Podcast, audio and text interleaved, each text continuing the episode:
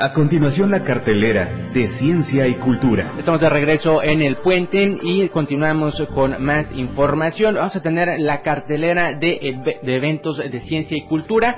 Vamos a hablar un poquito acerca de la actividad que se va a estar desarrollando en los próximos días aquí en Ensenada y es que pues a veces se nos pasa, se nos pasa entre cosa y cosa qué eventos va a haber. Y también pues recordar ya estamos en eh, temporada de eventos presenciales nuevamente obviamente con todas las medidas eh, de eh, sanidad posibles no todas las medidas sanitarias como es el uso del cubrebocas la distancia también el gel antibacterial en fin todo esto para evitar los contagios de la COVID-19 algunos eventos presenciales que va a haber, por ejemplo, un taller de grabado y estampado a color en técnica mixta. Esto va a ser en el CEARTE, aquí en Ensenada, el Centro Estatal de las Artes de Ensenada. Comienza el lunes a las 5 de la tarde, este lunes a las 5 de la tarde.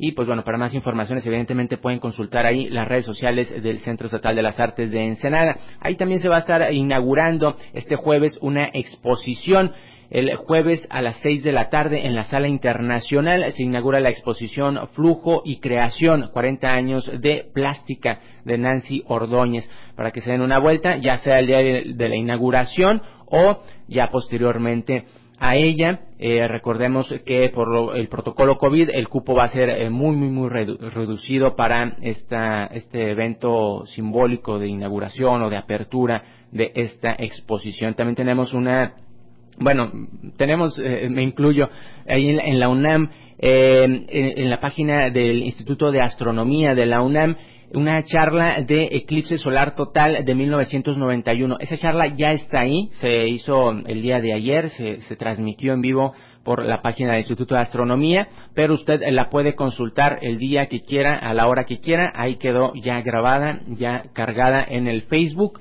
para que la pueda eh, ver cuantas veces quiera. Charla Eclipse Solar Total de 1991. Esto es muy importante porque se aproximan unos eclipses solares que se van a poder eh, apreciar aquí desde México y pues bueno, es importante saber un poquito acerca del tema. También se estarán llevando a cabo unas caminatas geológicas por parte del Museo Caracol. Por ejemplo, mañana domingo vamos a tener una caminata eh, partiendo de la preparatoria Benito Juárez y sube hacia el cerro de Valle Dorado. Estas eh, caminatas geológicas, pues bueno, son totalmente gratuitas y la idea, pues bueno, es eh, promover, además de la activación física, pues bueno, eh, la cultura de el senderismo y pues obviamente de saber algunas de las características geológicas de esta región.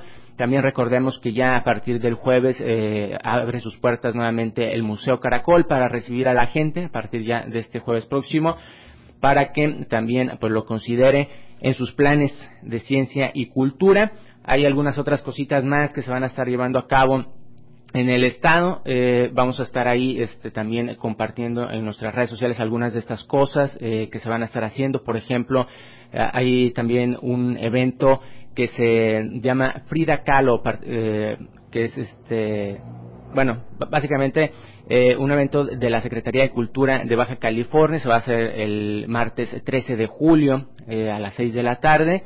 Y eh, pues bueno, se va a transmitir ahí por las redes sociales de la Secretaría de Cultura de Baja California.